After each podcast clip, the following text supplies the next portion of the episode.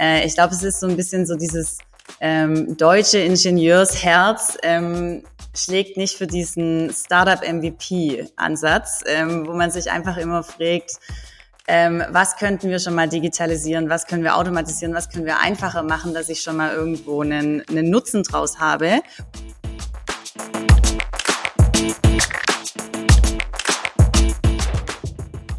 Herzlich willkommen zu Business Unplugged, meinem Interview-Podcast rund um das Thema Digitalisierung.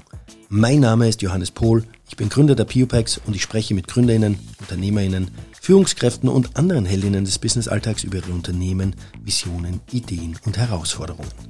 Kurzum, spannende Themen, spannende Menschen, von denen man lernen kann und inspirieren. Hallo zusammen, es geht wieder los mit Business Unplugged. Die Sommerpause ist zu Ende und ihr könnt euch nicht vorstellen, wie ich mich darüber freue. Glaubt mir, es wird super.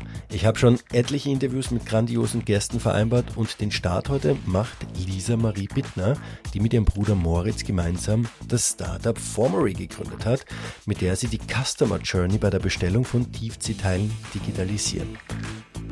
Nachdem sie kurz nach dem Studium ungeplant das Familienunternehmen übernommen haben, prallte das studentische B2C-Mindset auf die tradierte B2B-Welt im Mittelstand, wodurch auch diese Idee von Formery entstanden ist. Mittlerweile hat sich Formery ein großes Lieferantennetzwerk aufgebaut und wird auch von großen OEMs genutzt. Bevor ich zu viel verrate, höre ich an dieser Stelle auf und wünsche euch viel Spaß beim Hören der ersten Folge nach der Sommerpause. Liebe Lisa, herzlich willkommen zu Business Unplugged. Ich freue mich riesig, dass wir heute miteinander sprechen. Einerseits, weil ich äh, das von dir und deinem Bruder gegründete äh, Startup Formery super spannend finde und andererseits, weil es das erste Gespräch wieder nach der Sommerpause ist. Ähm, sprich, es geht wieder los mit Business Unplugged und du hast die Ehre, quasi dieses erste Interview mit mir dahin führen zu dürfen. Äh, oder ich habe die Ehre, eher besser gesagt, mit dir dieses Interview führen zu dürfen. Und äh, ich freue mich riesig, dass wir heute miteinander sprechen. Herzlich willkommen nochmal. Ja, vielen Dank, Johannes. Danke auch für die Einladung und äh, ja, fühle mich natürlich sehr geehrt, äh, jetzt der erste, die erste Interviewpartnerin wieder zu sein. Ja, du, Lisa, äh, du bist ja recht schnell äh, nach dem Studium Unternehmerin geworden, kann man sagen. Man muss sagen, es war auch nicht geplant, denn eigentlich wolltest du nach deinem Bachelor in International Business noch einen Master dranhängen, was dann aber was du dann aber verworfen hast, nachdem dein Vater 2016 schwer erkrankte und du dann gemeinsam mit deinem Bruder 2017 ins Familienunternehmen der Roland Bittner GmbH eingestiegen bist. Ihr beide habt dann auch innerhalb der kürzesten Zeit die Geschäftsführung übernehmen müssen und das Unternehmen in einer für euch sehr emotional schwierigen Situation auch durch unruhige Gewässer führen müssen. Zu der Zeit war die Roland Bittner GmbH, sag ich mal, so ein klassischer Mittelständler, wie man ihn eigentlich kennt, breites Portfolio breit aufgestellt hinsichtlich Produkte und Services genau. und so weiter und so fort, hast du erzählt, auch im Vorgespräch. Und auch das Wissen ähm, und die Kundenbeziehungen waren sehr zentralisiert. So klassisch halt eigentlich, wie man so früher kennt. Ne? Familienbetrieb gibt's halt den Gründer, die Gründerin Richtig. und da läuft alles irgendwie zusammen. Äh, in den letzten Jahren habt ihr aber dann den Fokus geschärft äh, und auch neu gegründet, nämlich Formery eine Plattform für die Online-Beschaffung von Tiefziehteilen. Aber bevor wir darauf einsteigen und da ein bisschen näher uns das anschauen, mhm. ähm, eine Frage von meiner Seite. Ich habe gelesen, dass auch dieser Wissenstransfer beim Einstieg in den Familienbetrieb nicht vollständig erfolgen konnte. Wie stark hat denn das die Entwicklung des Unternehmens hin zu dem Unternehmen, wie es heute ist, eigentlich beeinflusst? Mhm.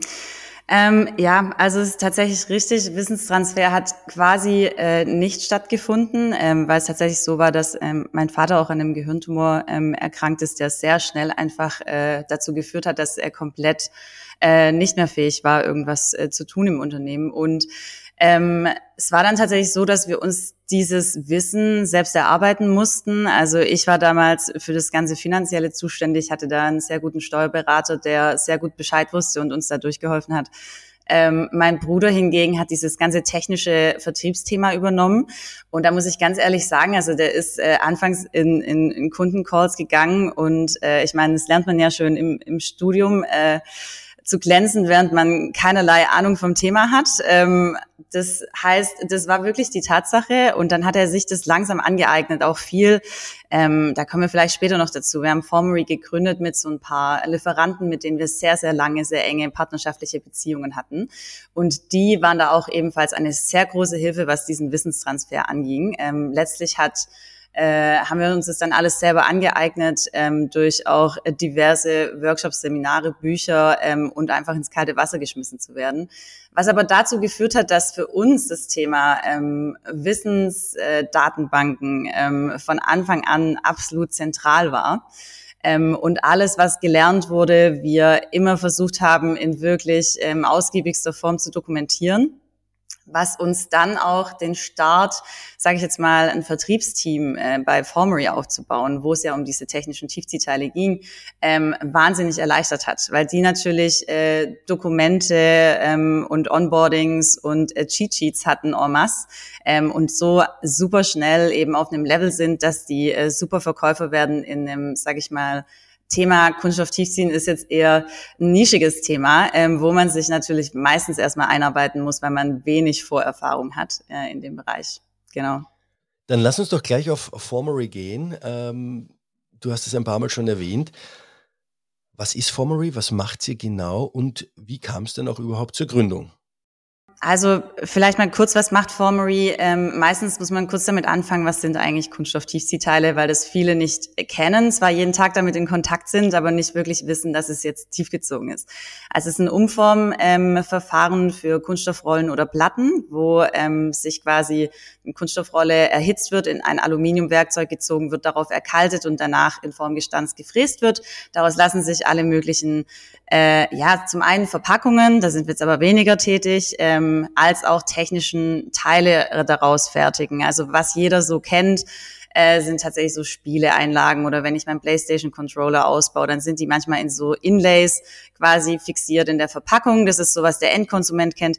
Auch Lebensmittelverpackungen sind oft tiefgezogen. Mit dem Business haben wir aber allerdings aus verschiedensten Gründen ähm, keine Berührungspunkte.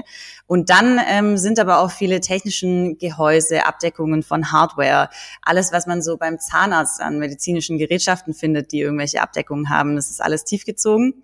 Ähm, das heißt, es ist eigentlich, wir sind in einer Branche, wo wir ein Verfahren haben, aus dem sich alles herstellen lässt und wir dann uns überlegt haben, ähm, wie können wir da eine digitale Customer Journey in der Anfrage eben gestalten. Ähm, Damals war das so, dass wir einfach gemerkt haben, also zum Thema, ähm, wie kamen wir darauf, Formery zu gründen, ähm, dass wir ja auch, also wir waren im Tiefziehen tätig äh, mit der Roland Bittner GmbH, hatten aber auch schon immer ähm, mit Partnerunternehmen gearbeitet und auch mit verlängerten Werkbänken quasi da gearbeitet und haben gemerkt, dass der Anfrageprozess äh, sehr viele Painpoints äh, hat äh, auf der Seite. Also einfach super manuell, super viel ähm, Telefonate, E-Mails, die hin und her geschickt werden, ähm, irgendwelche Requirements, die über mehrstufige Prozesse ähm, abgeklappert werden, wenig Erreichbarkeit bei diesen Kleinunternehmen, also bei den Herstellern, bei den Tiefseeherstellern, die einfach sehr tief, äh, wo der Geschäftsführer noch sehr tief in der Produktion auch einfach involviert ist.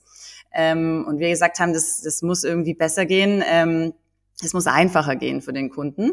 Wir waren das äh, gewohnt auch irgendwo aus unserer Studiumszeit. Wir kamen ja direkt vom Studium ins Unternehmen. Ähm, ne, man kennt ja so auch die B2C-Einkaufsprozesse, die man gewohnt ist und waren da mehr oder minder etwas schockiert, wie es im B2B-Bereich abläuft. Und äh, genau daraus haben wir dann gesagt, wir machen erstmal einen ähm, Konfigurator, einen Produktkonfigurator, ähm, haben den entwickelt, so dass die Anfrage ähm, also komplett digital stattfinden kann und haben dann quasi äh, langsam ein Lieferantennetzwerk aufgebaut, ähm, weil wir gesagt haben, das nächste Problem, das der Kunde hat in der Tiefziehbranche, ähm, ist so diese Intransparenz. Welcher Hersteller kann was? Also ich habe ja gerade schon gesagt, äh, Tiefziehen ist vom kleinsten äh, Medizinblister zwei auf zwei Zentimeter äh, bis zu Abdeckungen von Landmaschinen ähm, ist es alles Tiefziehen. Und das natürlich nicht jeder Hersteller sowohl äh, Blister millionenfach macht, als auch irgendwo ähm, drei auf drei Meter Landmaschinenabdeckung, ist ja völlig klar. Und jetzt habe ich aber als Einkäufer eben ähm, das Problem, äh, meistens sind es B- und C-Teile. Das heißt, ich beschaffe das zu einem Projekt irgendwie noch dazu, dieses Tiefziehteil, dass ich einfach mal auf äh, Google gehe, ähm, einige Hersteller finde und keine Ahnung habe. Wer kann das? Ähm, fünf Anfragen stellt, drei davon kommen zurück, die Preise unterscheiden sich, unfassbar. Ich habe keine Transparenz, ist das Know-how in dem Unternehmen. Und dann, ähm, genau, haben wir versucht mit der Plattform, indem wir eben Hersteller ähm, ja, angebunden haben, die wirklich das komplette, die komplette Bandbreite des Portfolios abdecken. Äh, insgesamt äh, lösen wir diese Intransparenz des Marktes, ähm, werden dann quasi also matchen äh, mit einem Algorithmus jeder Anfrage automatisiert den optimalen Hersteller und äh, haben dann Prozesse etabliert, innerhalb von 24 Stunden ein Angebot zu generieren, was auch nochmal sehr viel schneller ist, sage ich mal, als jetzt in der Branche üblich und versuchen uns da jetzt immer noch weiter ähm, in der Zeit zu verbessern. Ähm, genau, und das ist jetzt letztlich eigentlich Formery, also dieser Plattformgedanke. Ich habe ein Netzwerk an spezialisierten Herstellern. Ähm, ich bin der One-Stop-Shop für alle ähm, Anfragen, die ich im Tiefziehen haben kann. Ähm, und äh, ich habe so einen äh, digitalen Prozess, eine digitale Customer Journey, wo immer das äh, geht, die wir auch jetzt kontinuierlich ausbauen. An der Stelle nochmal muss ich kurz für alle äh, ZuhörerInnen, die nicht so aus dem Produktionsbereich kommen, weil ja der Podcast auch quer durch sämtliche Branchen geht, kurz erklären, B- und C-Teile sind nicht so werthaltige Teile im Gegensatz zu A-Teilen. Also diese äh, Tiefziehteile sind eher B- und C-Teile, ähm, wie du beschrieben hast. Genau. Und auch eher Teile, wo äh, die Einkäufer jetzt eigentlich nicht so viel Zeit drauf ähm, verwenden wollen, ihres effektiven Arbeitstags, äh, diese zu beschaffen, ähm, weil dann doch die A-Teile eben die wichtigen sind auf deren Agenda. Da muss ja eigentlich der Zulauf äh, von Kunden sehr stark gewesen sein. Du hast gesagt, Digital, äh, Digital Customer Journey, äh, dies, das aufzusetzen, das zu vereinfachen, äh, die Absprachen zu vereinfachen, mhm. etc. pp. Wie war die Resonanz im Markt da? kundenseitig? Mhm, mh. Ja, das ist eine sehr gute Frage, weil also unsere Vermutung war erstmal eher, dass wir das Risiko gesehen haben, dass es nicht angenommen wird, äh, aus diesem Plattformgedanken raus. Also es ist äh, eben oft so, dass ähm, also dass unsere Vermutung oder unsere Befürchtung war, ähm, wollen die Kunden eine Plattform dazwischen haben. Akzeptieren die das, dass quasi äh, zwischen Hersteller und Kunde noch ein Vertragspartner sitzt, der logischerweise auch ähm, eine Marge entsprechend ähm, hat an diesem, an diesem Geschäft. Und wir dachten erstmal, wollen die eventuell wirklich direkt mit dem Hersteller arbeiten. Und es hat sich aber sehr schnell gezeigt, dass das nicht der Fall war. Also es ist tatsächlich, ähm, wir haben schon nach zwei Tagen die erste Anfrage auf der, auf der Plattform gehabt ähm, und es hat sich dann kontinuierlich gesteigert. Und letztlich war unser Learning daraus, dass den ähm, Kunden das relativ egal ist. Ähm, wie schon gesagt, die möchten einfach so, wir nennen es immer Peace of Mind. Also die möchten einfach wo anfragen, die möchten wissen, dass man es herrscht, also dass man es liefern kann, ähm, dass man, äh, dass wir diese Research übernommen haben im Hintergrund äh, und das ganze Lieferanten-Onboarding, äh, dass das Ganze funktioniert und dass man eben schnelle Prozesse hat und diese wirklich sehr, sehr gute Erreichbarkeit und proaktive Kundenbetreuung ist äh, bei uns eben auch eine Sache, wo ich sag mal, wo wir uns als Plattform komplett drauf konzentrieren können, wohingegen Herstellerbetriebe einfach sehr viel logischerweise mit äh, der Herstellung ihrer, ihrer Artikel in der Produktion, Qualitätsmanagementprozessen und so weiter sehr ausgelastet sind. Und äh, entsprechend ist es aber auch ja, mehr oder minder eine Symbiose mit unseren, mit unseren Lieferanten, die wir da bilden, ähm, die ganz froh sind, uns als Ansprechpartner quasi zu haben und alles technische, alle Rückfragen und so weiter abgeklärt zu bekommen mit unserem Kunden. Das heißt also, unsere anfängliche Befürchtung, ähm, akzeptieren Kunden eine Plattform da dazwischen, die hat sich auf jeden Fall nicht bewahrheitet. Ähm, und es zeigt sich, dass, äh, dass es tatsächlich auch ganz bestimmte Kundengruppen gibt, die gezielt nach solchen Plattformen suchen. Ähm, also ich muss sagen, wir haben extrem viele ähm, Anfragen von Hardware-Startups. Das heißt einfach Unternehmen, die neu, ähm, neu einfach in den Markt starten, die kein existierendes Lieferantennetzwerk haben, die kein SAP haben, wo ich ähm, drei Tage benötige an Prozessen, bis ein neuer Lieferant irgendwo ähm, eingetragen und ongeboardet ist. Das sind genau die Unternehmen, die wirklich ganz gezielt äh, nach, nach Startups wie uns suchen, die dieses Problem lösen. Seid ihr auch potenziell ja interessant für, ich sage jetzt mal OEMs oder größere Konzerne. Die haben ja normalerweise mhm. ihre Lieferanten ja auch qualifiziert und die müssen qualifiziert sein, dass du liefern darfst. Du musst auf der Liste sein von qualifizierten Lieferanten Absolut. und so weiter und so fort. Und wenn mhm. ich das mhm. ja richtig verstehe, ich komme hin, tippel das jetzt mal ein, ganz ich, ich vereinfache es jetzt sehr stark, ja. Und ihr sagt, gut, mhm. das ist das Angebot, ja, so und so viel kostet's. Ähm, aber ja. ich habe eigentlich ja gar keinen Zugriff auf die Lieferanten, die im Hintergrund sind. Habt ihr da Kunden mhm. aus dem Bereich? Tatsächlich ja. Also ähm, wir haben die aus genau dem gleichen Gedanken raus ähm, erstmal nicht targetiert. Also unsere ähm, ICPs waren andere. Ähm, es ist aber so, dass wir tatsächlich äh, Anfragen bekommen von OEMs, auch größeren ähm, Automotive-Unternehmen. Äh, und äh, sich da gezeigt hat, dass es trotzdem funktioniert. Äh, also wir dachten auch erstmal, es wird ein Problem werden. Ähm, was da halt wichtig ist an unserer Stelle, ist, dass alle unsere Lieferanten ähm, ISO-zertifiziert sind ähm, oder auch, wenn sie das nicht sind oder beziehungsweise wenn es weitere Zertifizierung oder Audits benötigt, dass wir diese, ähm, dass wir diese durchführen. Ähm, also wir haben auch tatsächlich die ersten ähm, Lieferanten-Audits jetzt aufgebaut ähm, und führen die auch regelmäßig durch, ähm, so dass man da einfach nochmal Prozesse auditieren kann, äh, die an der Stelle wichtig sind und auch gefordert sind. Ähm, aber ja, funktioniert auf jeden Fall und wir sind jetzt tatsächlich schon viel früher an dem Punkt, dass wir gesagt haben, wir, wir targetieren auch äh, groß, äh, größere Kunden, OEMs, den Bereich, ja. Ihr setzt äh, oder ihr stellt die Qualität sicher und die Zertifizierung, sei es jetzt ISO, sei es mhm. vor allem OEMs äh, im Automotive-Bereich, äh, IATF, äh, was ja auch Standard ist mhm. und so weiter und so fort.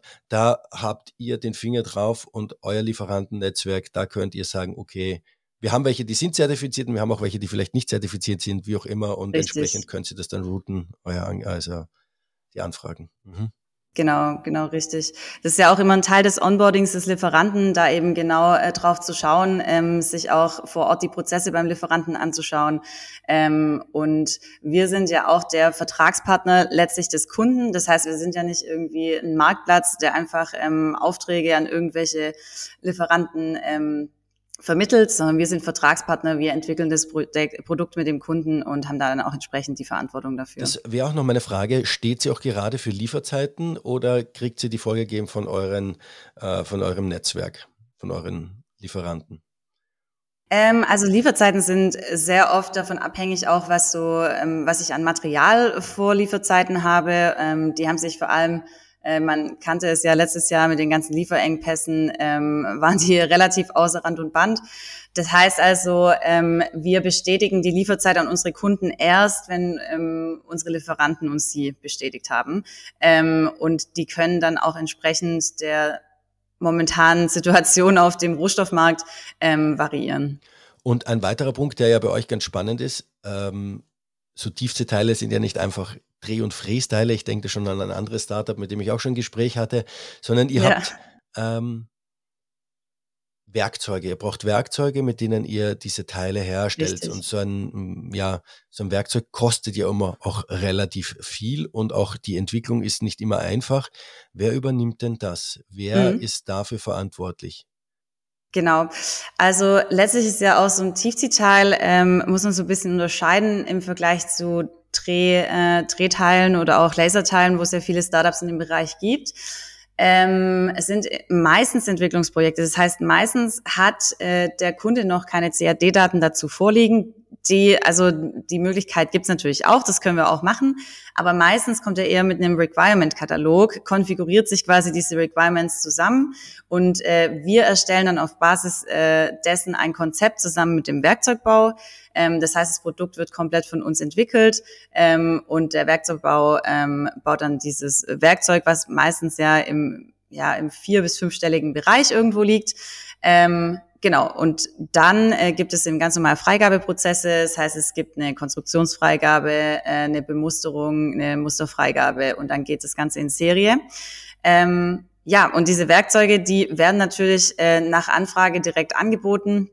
Ähm, mit den Stückpreisen und äh, ja, entsprechend ist es aber auch nicht so ein Hit-and-Run-Business, würde ich jetzt einfach mal sagen. Ne? Also wir haben auch mit unseren Kunden naturgemäß ähm, sind wir sehr eng in Kontakt, ähm, sehr eng in Entwicklungsaustausch ähm, und äh, genau haben deswegen aber auch irgendwo sehr viel längere Sales-Zyklen, glaube ich, äh, als jetzt das bei Dreh, äh, Fräs oder Laserteilen der Fall ist, ähm, weil man da einfach Entwicklungsprojekte hat, die wiederum sehr oft ähm, an einem internen Projekt des Unternehmens hängen. Das heißt, der Unterne der, das Unternehmen fragt bei uns eine Transportverpackung für, eine, für ein eigenentwickeltes Produkt an. Die kommen natürlich erst zum Tragen, wenn das eigene Produkt dann auf den Markt kommt oder der Kunde fragt, eine Abdeckung für seinen Mähroboter an und äh, die wird dann natürlich auch erst benötigt, wenn, wenn das in Serie geht. Ähm, und so ziehen sich tatsächlich die, die Sales-Zyklen, glaube ich, um einiges länger als jetzt bei diesen Plattformen, wo ich meine CAD-Daten hochlade, den Preis bekomme und auf Bestellen klicken kann letztlich. Der Sales-Zyklus ist länger, dafür habt ihr halt Recurrent Revenue, weil es halt dann nicht nur ein Teil ist oder zwei oder zehn Teile, sondern einmal über einen Richtig. längeren Zeitraum geht. Ne? Das ist, ist dann der Vorteil. Und man hat, ja, genau man hat so den Vorteil, dass dieses Werkzeug ist eben ein Einmal-Invest, aus dem wird dann jede Serie abgerufen. Das heißt, das Risiko, ähm, dass es unangekündigt irgendwo an einen anderen Lieferanten geht äh, und man bekommt es nicht mit, äh, ist nahezu null, ähm, würde ich jetzt einfach mal sagen. Aber beim Werkzeugthema ist ja auch so ein Ding, ich kenne das aus meinen Projekten, Verlagerung von einem Lieferanten zum anderen.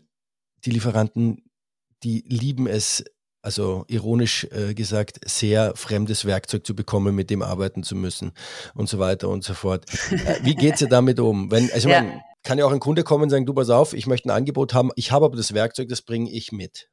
Ja, ja, auf jeden Fall. Also die Fälle gibt's auf jeden Fall. Ähm, das muss man immer individuell betrachten. Also da, da gibt's keine ähm, standardisierte Antwort, die ich dazu geben kann. Ähm, wir müssen uns das Werkzeug immer anschauen. Man muss schauen, ob, der, ob wir Lieferanten im Netzwerk haben, die ähm, das verarbeiten können, die die Maschinen dafür haben, eventuell einen Werkzeugunterbau dafür haben. Ähm, dann funktioniert sowas.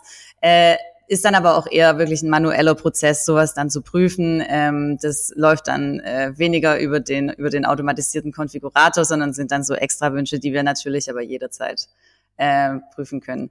Aber es ist natürlich richtig, Lieferanten lieben das überhaupt nicht, äh, weil ich sag mal auch, wenn man dieses gesamte äh, Konstrukt und die Requirements dafür geprüft hat, äh, können da natürlich Sachen auftreten in der Produktion, mit denen man nicht gerechnet hat, vor allem wenn das Werkzeug jetzt von einem anderen Werkzeughersteller kommt, wie der, mit dem man ähm, seit Jahren irgendwie zusammenarbeitet. Das, das stimmt natürlich. Ja, das sind die Qualitätsthemen, äh, die zu besprechen sind. Ja, ähm, mhm. ähm, aber was mich ganz äh, interessieren wird, ihr, du hast gesagt, ihr unterstützt auch beim Werkzeugbau.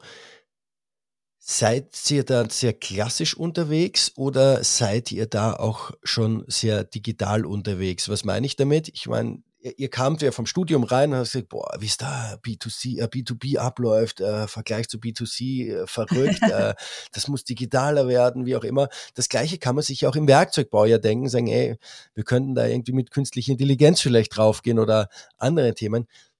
Wie weit seid ihr? Was tut ihr in dem Bereich? Also wir haben tatsächlich, ist es so, ähm, wir haben in-house die Möglichkeit, äh, gewisse Dinge zu konstruieren. Es ist allerdings so, dass wirklich so diese Kernkompetenz, das Werkzeug zu konstruieren beim Werkzeugbau liegt.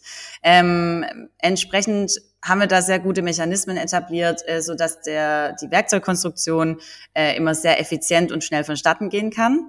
Ähm, es ist also ein bisschen dann in der, der Verantwortung des Werkzeugbaus, sage ich mal, da gewisse Prozesse zu automatisieren. Da gibt's definitiv Softwarelösungen, äh, auch was CAD-Programme angeht, ähm, wo ich regelbasierte ähm, KI-Anwendungen habe, ähm, wo mir einfach schon diverse Dinge immer konstruiert werden und ich das Ganze nur noch abändern muss. Ähm, es ist aber so ein bisschen, ähm, glaube ich, so auch typisch für, für Ingenieure. Also je tiefer äh, jemand äh, technisch an dem Produkt dran ist, desto eher ist, glaube ich, immer diese Verleitung direkt zu sagen, so, ja, das klappt für andere Anwendungen, aber bei uns nicht, weil es ist viel zu komplex. Und da muss man ja jedes Mal äh, an XY denken. Und äh, das, also das muss ich ja from the scratch aufbauen und so weiter und so fort. Ähm, das ist tatsächlich auch so eine, so eine allgemeine Einstellung der Branche, die uns ähm, quasi konstant entgegen, äh, entgegenschlägt. Äh, ich glaube, es ist so ein bisschen so dieses ähm, deutsche Ingenieursherz, ähm, schlägt nicht für diesen Startup MVP-Ansatz, ähm, wo man sich einfach immer fragt, ähm, was könnten wir schon mal digitalisieren, was können wir automatisieren, was können wir einfacher machen, dass ich schon mal irgendwo einen, einen Nutzen draus habe, ohne dass ich diese komplett perfekte Endversion des Produktes habe. Ähm, genau. Das heißt aber, wir ähm, sind da in dieser Werkzeugkonstruktion äh, mit involviert, aber diese Konstruktion selbst liegt, liegt beim Werkzeugbau, äh, wird bei uns, ähm, sag ich mal, höchstens überarbeitet nochmal oder irgendwelche Vorschläge äh, werden erstellt bei uns in-house. Äh, genau, um das mal so zu beantworten. Aber da gibt es sehr, sehr viele Lösungen, die wir auch immer äh, rantragen und äh, diskutieren auf jeden Fall und da konstant im Austausch Also ich, ich, hatte ein Gespräch mit Inga Steinbart-Helmes äh, zum Thema BIM, also das ist äh, Building Information Modeling mhm. und da ging es auch darum, da haben wir, hat sie unter anderem auch ein Beispiel gebracht, ähm, dass ich glaube in Südamerika irgendwer sich sein Haus durch KI designen oder erstellen hat lassen und nachher kam halt nochmal ein ja. äh, sag ich mal, der KI-Architekt, ja, ich sage es jetzt mal so, und danach kam noch der Bauingenieur und hat mal geprüft, ob das auch passt. Und es waren echt nur an zwei kleinen Stellen oder was, wo man an der Statik was drehen musste. Und das war tatsächlich auch an einem an einem Ort geografisch gesehen irgendwie steil, Steilhang und keine Ahnung was, was gar nicht so einfach war. Und es hat funktioniert. Deswegen mhm. bin ich der Meinung, ich persönlich, ist auch der äh, äh Werkzeugbau, das muss auch funktionieren. Vielleicht nicht gleich, aber auf das muss Fall, zumindest auf irgendwann auf jeden Fall funktionieren, dass ich sage, okay, hier, das ist das Ding, was ich brauche. Wie schaut soll mein Werkzeug ausschauen? Mhm. Ja, äh, sind wir auch der Meinung, ähm, aber die, die allgemeine ja, so das, das allgemeine Feedback, äh, das am meisten entgegenschlägt, auch was unsere Vorhaben angeht, muss ich sagen, aus der Branche ist oftmals erst so, ja, okay, ähm, könnt ihr machen, aber glaube ich nicht, dass es funktioniert. Ähm, und auch wenn wir, wenn wir teilweise eben ähm, Expertenwissen mit hinzuziehen möchten, ähm, wenn wir regelbasierte Algorithmen aufstellen für Materialauswahl, für eine Materialstärkenkalkulation, ist auch meistens immer erstmal die Aussage, ja, nee, das geht nicht. Also das ist ja alles Erfahrung und das ist ja alles, also da muss ein Mensch davor sitzen und muss sich das anschauen und dann individuell jedes Mal entscheiden. Ähm, und unser Ansatz ist halt immer, ja gut, aber diese Erfahrung ist ja letzten Endes auch einfach nur Regeln, die man intrinsisch verankert hat und äh, irgendwo mathematisch ausdrücken kann. Deswegen ähm, ja, kenne kenn ich auf jeden Fall, also kann ich mit der, mit der Kollegin, die das erzählt hat, auf jeden Fall relaten. Also da stimme ich dir vollkommen zu. Ich bin auch der Meinung, dass ähm, die Leute, die glauben, dass äh, ja, dass alles so Erfahrungs, das ganze Erfahrungswissen, dass das nicht ersetzt werden können, dass die sich irgendwann früher oder später ziemlich äh, schneiden werden, weil es wird dieses Erfahrungswissen meiner, bin ich der festen Überzeugung, durch künstliche Intelligenz ersetzt werden können. Äh, dass, dieses, dass diese Erfahrung noch notwendig ist, um zu prüfen, die Ergebnisse, da stimme ich absolut äh, bei. Aber auch diese ganze Planung und äh, einen ersten Entwurf zu machen, das kann aus meiner Sicht, glaube ich, da ziemlich beschleunigt werden. Ähm, ja, auf jeden Fall. Was ich, äh, also wir haben es einfach ganz kurz mal, du hast es auch schon ein paar Mal erwähnt und ich habe es auch schon mal kurz angesprochen. Es gibt andere Startups, die auch in dem Bereich unterwegs sind. Zum Beispiel Spanflug an der Stelle möchte ich erwähnen, hab, hatte ich in Folge 11 mit Markus Westermeier ein Gespräch. Wer Spanflug nicht kennt, kann sich diese Folge gerne anhören. Hier ein kleiner äh, Reminder dazu, ähm, die ja das Ganze so für Dreh- und Frästeile machen. Und du hast schon gesagt, der Unterschied ist natürlich, der Sales-Zyklus ist viel kürzer und ähm, ja, da kann auch mal ein Teil bestellt werden oder zwei oder wie auch immer.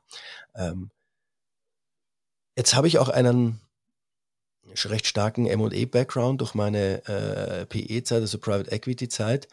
Ähm, Habt ihr euch auch schon mal überlegt, als Startup zu sagen, hey, Join Forces und gemeinsam rollen wir den Markt auf, vor allem wenn es auch Widerstände zu gewissen Themen gibt. Ich meine, ihr habt ja beide schon auch einen gewissen, ihr seid ja auch jetzt schon mittlerweile 25 Leute, macht einen guten Umsatz.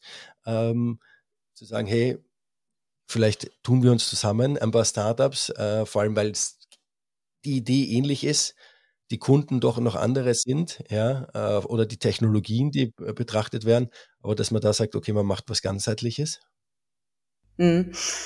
Ähm, also wir sind natürlich in, in Austausch mit diesen ähm, Startups und ähm, tatsächlich auch mit Spanflug, also die, die kennen wir auch. Ähm, Podcast-Folge kann ich auch sehr empfehlen, muss ich sagen. Habe ich mir natürlich auch angehört. Ähm, also es hören. ist so, dass es auf jeden Fall, wir sind äh, auf jeden Fall ähm, in sehr engem Kontakt und sehr engem Austausch.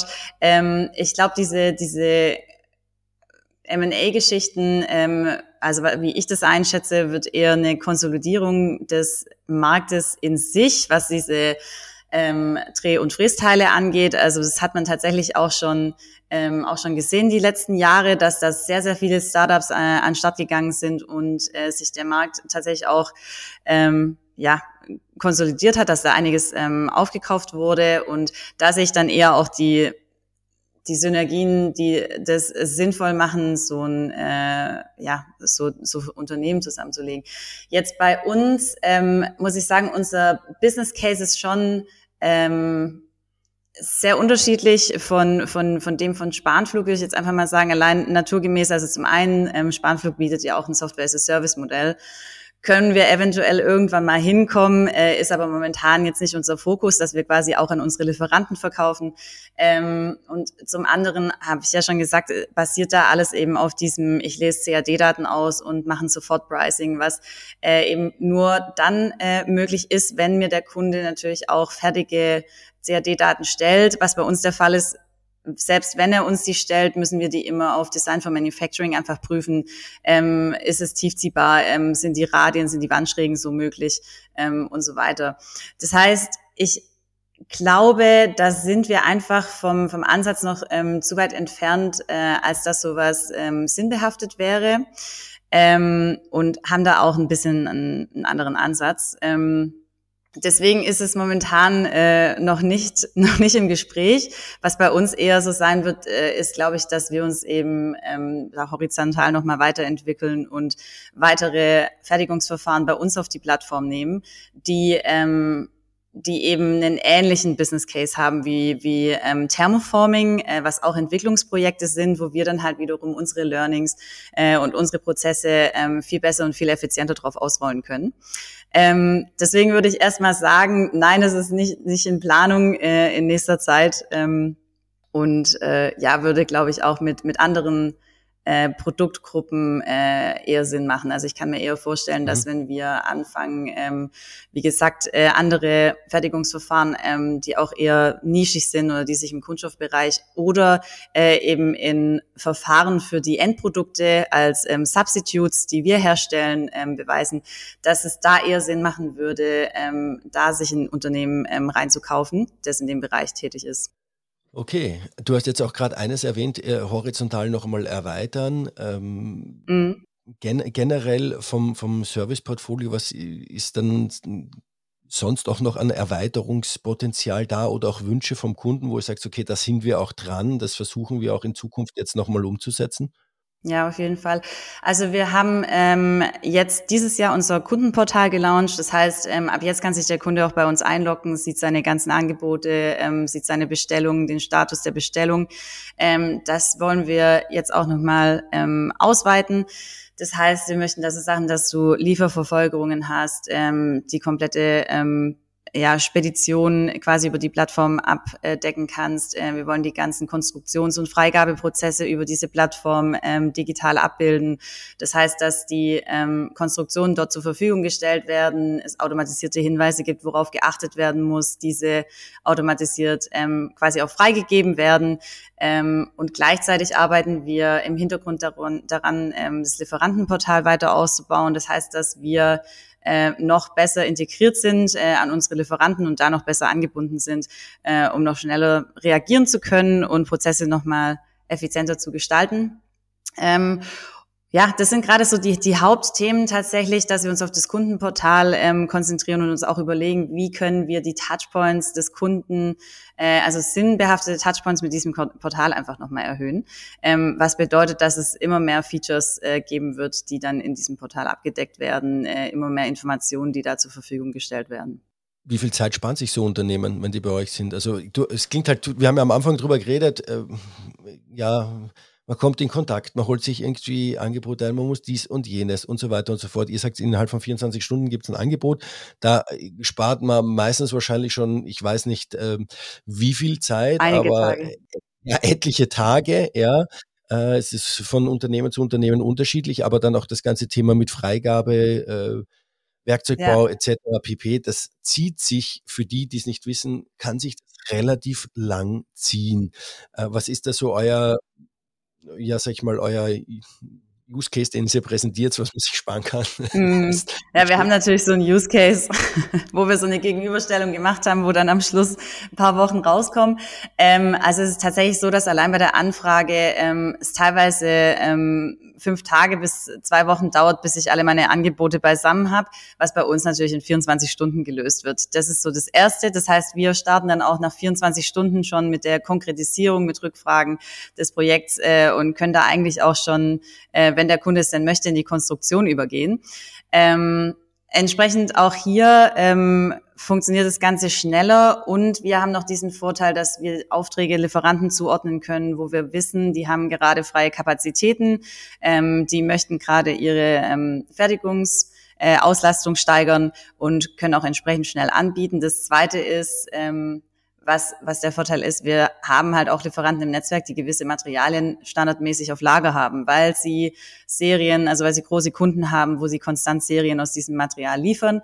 Ähm, und entsprechend spare ich mir auch hier nochmal größtenteils eine äh, Materiallieferzeit von mehreren Wochen. Das heißt also im Best Case ähm, ist man bei uns dann ähm, einige Wochen schneller ähm, und im Worst Case mindestens genauso schnell, ähm, außer dass der Anfrageprozess sehr, sehr viel schneller funktioniert. Okay. Also im Worst Case zumindest ein paar Tage, die man sich spart. Zumindest ein paar Tage, richtig. Alles klar.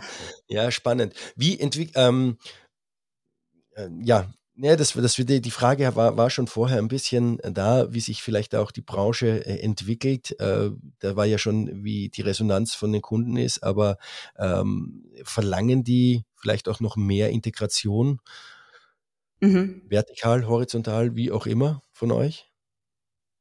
Mhm. Ähm, also mehr Integration, äh, tatsächlich glaube ich weniger. Ähm, ich glaube, also was wir merken einfach, wo sich die Branche ähm, hinentwickelt, ähm, ist, ist tatsächlich, dass kleinere ähm, Stückzahlen ein Thema sind, dass dieses Rapid Prototyping, viel kürzere Produktzyklen, ähm, schnellere Lieferzeiten, dass das auf jeden Fall ähm, super wichtig ist. Ähm, und das versuchen wir auch gerade äh, darüber abzudecken. Wir haben zum Beispiel auch unterschiedlichste, unterschiedlichste ähm, Prototyping-Optionen mit äh, Musterwerkzeugen, 3D-Druck, Unternehmen, die wir angebunden haben, etc. pp. Ähm, und das ist tatsächlich gerade so das, was wir beobachten, äh, dass es in diese Richtung geht. Okay, super. So, Lisa, bevor wir zur allerletzten obligatorischen Frage, die du wahrscheinlich schon kennst, kommen, habe ich noch eine andere. Eigentlich hätte ja auch dein Bruder hier im Podcast mit dabei sein sollen. Es war der Plan. Es wäre die erste Folge mit zu zweit gewesen, also mit zwei äh, Interviewpartnern. Er ist jetzt nicht dabei, weil er keine ähm, aus, aus äh, beruflichen Gründen. Jetzt Hand aufs Herz, wie ist es mit dem Bruder zu gründen? Jetzt, kannst, jetzt kannst du es loslassen, er ist nicht da. Also ich dachte, jetzt kommt so die Frage. und, und ihm dann nachher in den Minuten die Ohren zuhalten beim Podcast, wenn er sich in anhört. Nee, Hand auf Herz. Ähm, es ist natürlich herausfordernd. Es hat seine Vor- und seine Nachteile. Ähm, und ich glaube auch, dass ich mir das wirklich mehr als gut überlegt hätte und es wahrscheinlich auch nie so weit gekommen wäre, wenn wir nicht durch die Situation, die wir hatten, da gemeinsam eingestiegen sind. Also zum einen muss ich sagen, der, der absolute Vorteil ist so dieses ähm, Vertrauen. Also du hast einfach ein absolutes Urvertrauen, dass beide Parteien immer zum Besten des, der anderen Partei handeln ähm, und das auch intrinsisch irgendwie ähm, so verankert ist. Ähm, und du kannst dich natürlich auf also wenn du mit einem Bruder gründest, der, die Verlässlichkeit, so dieses Gefühl, ich kann mich darauf verlassen, dass Dinge laufen, dass äh, Dinge, die abgesprochen werden, ähm, funktionieren, ist natürlich äh, wahnsinnig gut. Was natürlich herausfordernd ist, ist, das hinzubekommen, diese familiäre Komponente, die da drin ist. Und das haben wir auch ähm, uns erarbeitet. Das war nicht von Anfang an so. Ähm, einfach irgendwo so ein bisschen zu trennen. Also weil es einfach äh, immer mitschwingt Und weil man sich sein Leben lang schon kennt und natürlich ganz andere Triggerpunkte hat, als wenn man jetzt irgendwie mit einem ähm, Freund äh, irgendwie oder einer Freundin gründet, ähm, die da gedrückt werden können. Und da haben wir aber auch wirklich äh, intensiv dran gearbeitet, ähm, das herauszufinden, wie wir es schaffen, absolut ähm, konstruktiv äh, an Themen zu arbeiten und sehr, sehr konstruktive Kommunikation ähm, zu entwickeln. Und ich muss sagen, da haben wir ähm, Riesensprünge gemacht. Das, das ist auch wirklich was, was ähm, wo wir uns beides sehr viel weiterentwickelt haben und man da auch echt ein bisschen stolz drauf sein kann, wie gut es jetzt funktioniert im Vergleich zu ähm, ja wieder mal die Fetzen fliegen. Ich meine klar, ähm, es ist halt auch so, äh, dass man sich teilweise als Geschwister ähm, sehr sehr ähnlich ist in manchen Dingen, so in manchen Grundwerten, in manchen ähm, erziehungsbasierten Dingen äh, und dann aber auch wieder komplett komplementäre Charaktereigenschaften hat ähm, wo wir aber mittlerweile rausgefunden haben, dass sie uns sehr, sehr gut helfen in der Aufgabenverteilung. Ähm, und ja, deswegen, ich würde sagen, wie ist es mit dem Bruder zu gründen? Ähm, es ist herausfordernd, es ist Zeiten, zeitlich muss man sich, glaube ich, mehr weiterentwickeln. Also man ist gezwungen, sich mehr an sich zu arbeiten, als wenn es jetzt nicht so wäre. Aber extrem äh, rewarding, wenn, wenn dabei was rauskommt und auch extrem ähm, effizient und effektiv dann auch im, im Zweier Duo, muss ich sagen. Genau. Okay. Habt ihr euch Hilfe eigentlich genommen bei, bei manchen Situationen oder habt ihr es? Ja.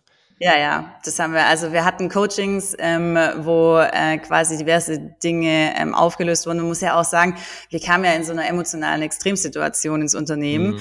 Ähm, jeder geht anders ähm, mit sowas um und äh, da ist es natürlich dann auch manchmal nicht ganz einfach zu verstehen, wie andere, wie der das Gegenüber damit umgeht, weil man mit sich selbst beschäftigt ist. Und äh, gerade in den Situationen hatten wir Coachings und ähm, auch so, was jetzt Führungskräfte-Coachings und so angeht, ähm, natürlich auch immer im, im Gründerteam. Und das ist auch super wichtig, würde ich auch echt jedem empfehlen. Ähm, da kommst du gerade, weil du gerade sagst, empfehlen, auch tatsächlich schön die Brücke gelegt zur letzten Frage, die obligatorische Frage, die ich allen stelle, drei Learnings, die du den ZuhörerInnen mitgeben möchtest. Beruflich, privater Natur, suchst dir aus? Genau, also da kam ich jetzt eigentlich wirklich schon so, das ist, das zähle ich jetzt mal nicht mit, weil darüber haben wir ja gerade gesprochen, dass ich würde sagen, ein regelmäßiger, strukturierter Austausch im Gründerteam, wo alles auf den Tisch kommt, ist super wichtig. Man tendiert dazu, diese Austauschtermine zu verschieben, wenn andere operative Dinge wichtiger sind. Ähm, aber das fällt einem jedes Mal wieder auf die Füße. Deswegen, ich würde absolut sagen, ähm, auch wenn es anstrengend ist, über alles reden, was auch gerade schief läuft und aktiv ansprechen. Dann, was wir einfach gemerkt haben, also ich, da haben wir jetzt gar nicht so drüber gesprochen, aber wir sind ja gebootstrapped. Das heißt, ähm, wir haben jetzt kein VC-Funding, entsprechend ähm, natürlich auch andere Budgets fürs Hiring. Ähm, und dann ist es meistens so, dass man in so einer frühen Phase sich einfach jetzt keine super erfahrenen Mitarbeiter ähm, leisten kann und wir oftmals eben so Jobs hatten, wo dieser Mitarbeiter, der oder die Mitarbeiterin die erste auf dem Job war. Und hier haben wir einfach gemerkt, ähm, Hire for Attitude ist da die absolute ähm, oberste Devise. Wir ähm, haben gemerkt, dass wir Leute brauchen, die wirklich Ownership, nennen wir das immer für ein Thema, übernehmen. Das heißt also Personen, die eher weniger ähm, extreme fachliche oder vielfachliche Führung erwarten, ähm, weil das auch einfach als Gründerteam zu zweit äh, hast du keine Zeit, das äh, eben aufzubringen oder auch die reaktiv arbeiten, sondern dass es wirklich wichtig ist, hier sogenannte A-Player für die ersten Rollen ähm, zu hiren, die fähig sind, selbstständig Dinge voranzubringen und selbstständig sich äh, weiterzuentwickeln und äh, genau einfach da sehr, sehr ähm, ja, Ownership für Themen übernehmen. Ja, und dann würde ich noch sagen, dass gerade bei uns, ähm, wir haben ja das Produkt am Anfang quasi zu zweit entwickelt. Ähm, und entsprechend hat man natürlich ja auch ein sehr enges Verhältnis zum Produkt. Ähm, und da ist die Gefahr manchmal, dass man zu spät hinterfragt, ob man eigentlich jetzt gerade noch strategisch auf dem richtigen Weg ist, was das Produkt angeht, oder ob man sich in so ein paar Love-Features einfach verbissen hat, ähm, ohne zu hinterfragen, bringt uns das gerade den ROI, den wir dafür brauchen, oder sollten wir uns auf andere Dinge ähm, konzentrieren? Und ich glaube, das ist was, äh, also da sollte man auf jeden Fall dran arbeiten, das sich zu befähigen, schnell von Ideen und Vorhaben sich zu verabschieden und Platz für sinnvollere Dinge zu schaffen, ähm, wenn es nicht irgendwie anders notwendig ist, äh, anders, wenn es möglich ist, wollte ich sagen, genau. Und äh, ja, ich glaube, das wären so, das wären so die Sachen. Ähm, rein privat würde ich vielleicht noch sagen, also gerade so als Gründen, also Gründen ist ja irgendwo ein Marathon und und äh, kein Sprint. Also es gibt immer wieder diese Peaks, wo es natürlich äh, nichts anderes gibt in dem Moment, als dass du jetzt gerade auf ein bestimmtes Ziel hinarbeitest, ein bestimmtes Problem lösen musst und du naturgemäß keine wenig andere Dinge tust, als zu arbeiten, was auch absolut äh, in Ordnung ist. Aber ich glaube, gerade deswegen muss man sich so ein bisschen so einen eigenen Rhythmus und einen Ausgleich ähm, schaffen und einfach irgendwie so rausfinden äh, über sich selbst, was brauche ich für eine Zufriedenheit äh, und welches Mindestmaß muss ich davon quasi in meinen Alltag einbauen, dass ich einfach langfristig dieses Performance-Level halten kann. Ich glaube, das ist so ein bisschen die Sache. Ähm, jeder kann mal ein paar Monate durchhasseln. Ähm, bei uns ist aber so, wir haben vor, das sehr, sehr lange zu tun und wir machen es auch schon eine Weile und ähm, da braucht man einfach, äh, ja, da muss man sehr viel über sich selbst lernen, was man braucht, um das langfristig ähm, auf einem guten, ich glaube, du hattest ja auch schon Podcasts, wo es um Mental Health ging und so weiter, äh, eben auf einem, einem guten einmal Mental Health Level durchzuziehen, aber eben auch, ähm, also was brauche ich, damit ich weiterhin einfach effektiv bleibe und dass ich nicht in so einen äh, Loch abrutsche, wo ich nicht mehr effektiv arbeiten kann. Ja, ja ich glaube, das wären so die, die wichtigsten Learnings. Ja, sehr gut. Äh, liebe Lisa, herzlichen Dank für die Learnings und auch für die Einblicke, die du gegeben hast in Formery, was ihr tut, was ihr macht, wie, ähm, wie ihr euch unterscheidet auch von anderen und auch äh, in die Zeit, ja, wie du mit deinem Bruder gemeinsam ins Unternehmertum gestoßen seid. Äh, auch diese, diese persönlichen Einblicke. Herzlichen Dank dafür. Ähm, ich freue mich, wenn wir uns ähm, irgendwann vielleicht in München oder sei es bei euch äh, im auf jeden im Fall, bist jederzeit eingeladen. Oder auf irgendeiner Messe. Emo war ja jetzt äh, und so weiter, da, ich da wart sie ja auch, da habe ich es leider nicht hingeschafft. Da waren wir auch. Ähm, genau. Dann mal sehen. Ja, auf ähm, jeden Fall, wir würden uns freuen, ja. Wir werden ja. dann auch auf jeden Fall zu zweit äh, vor Ort sein. Ja, Moritz, Moritz lässt sich das dann natürlich auch nicht nehmen. Alles klar. Super. Ja. Du Lisa, herzlichen Dank. Ich wünsche dir noch einen schönen Tag. Ich freue mich. Danke dir ebenso. Bis dann. Ciao, ciao. Ciao. Das war das Interview mit Lisa Marie Bittner. Infos zu Lisa und Formery findet ihr in den Show Notes. In zwei Wochen geht es auch schon wieder weiter. Wer das nicht verpassen möchte, der sollte sich den Podcast am besten einfach abonnieren und wenn ihr schon dabei seid, dann auch bitte gerne gleich eine Bewertung oder einen Kommentar hinterlassen. Danke schon mal im Voraus und ich freue mich, wenn ihr in zwei Wochen wieder reinhört.